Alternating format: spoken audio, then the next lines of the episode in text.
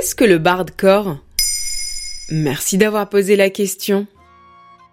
Oyez, oyez, damoiselle, entendez-vous cette douce sérénade venir au loin? Oh oui, damoiseau, j'entends ce rythme enchanteresque. Dansons.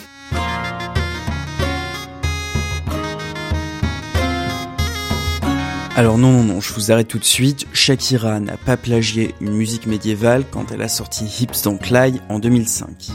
Ce qu'on entend a été créé par des troubadours du 21e siècle, ou devrais-je dire des bardes, qui s'amusent à faire des reprises de tubes planétaires version médiévale.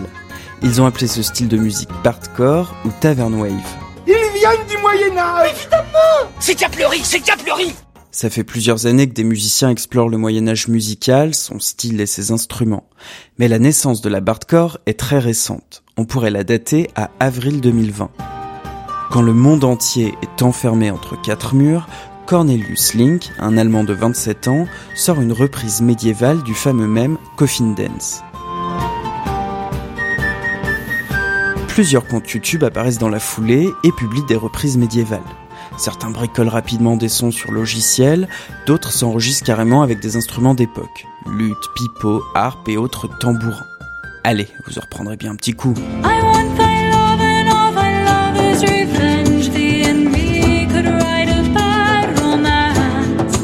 6 millions de vues en 7 mois pour cette reprise de Bad Romance de Lady Gaga. On peut dire que c'est un phénomène. Mais c'est pas les mêmes paroles. Bien vu, certains créateurs poussent le vice jusqu'à traduire les chansons en vieil anglais. Parker Marshall, un agent immobilier du Michigan, est le parolier d'un musicien bardcore. Il explique sur sa chaîne YouTube comment il traduit les textes de pop en anglais du 15e siècle. C'est le même anglais que celui de la Bible du roi Jacques, de Shakespeare ou de Marlowe. Je prends leur grammaire, vocabulaire, syntaxe et réécris les paroles. Mais ça ressemblait vraiment à ça, la musique au Moyen Âge? Oui et non. Côté instrument, c'est assez fidèle.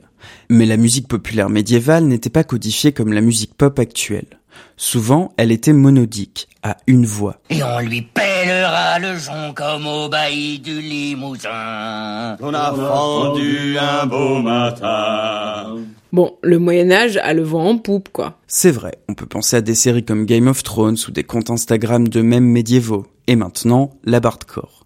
On a demandé son avis à Fanny Cohen-Moreau du podcast Passion médiéviste, qui n'était pas surprise. Pour elle, le Moyen Âge est à la mode parce qu'on y a inventé beaucoup de choses, et que c'est une période beaucoup plus riche qu'on ne le pense. Alors rendez-vous sur sa chaîne pour plonger tout entier dans cette période de l'histoire trop souvent stigmatisée.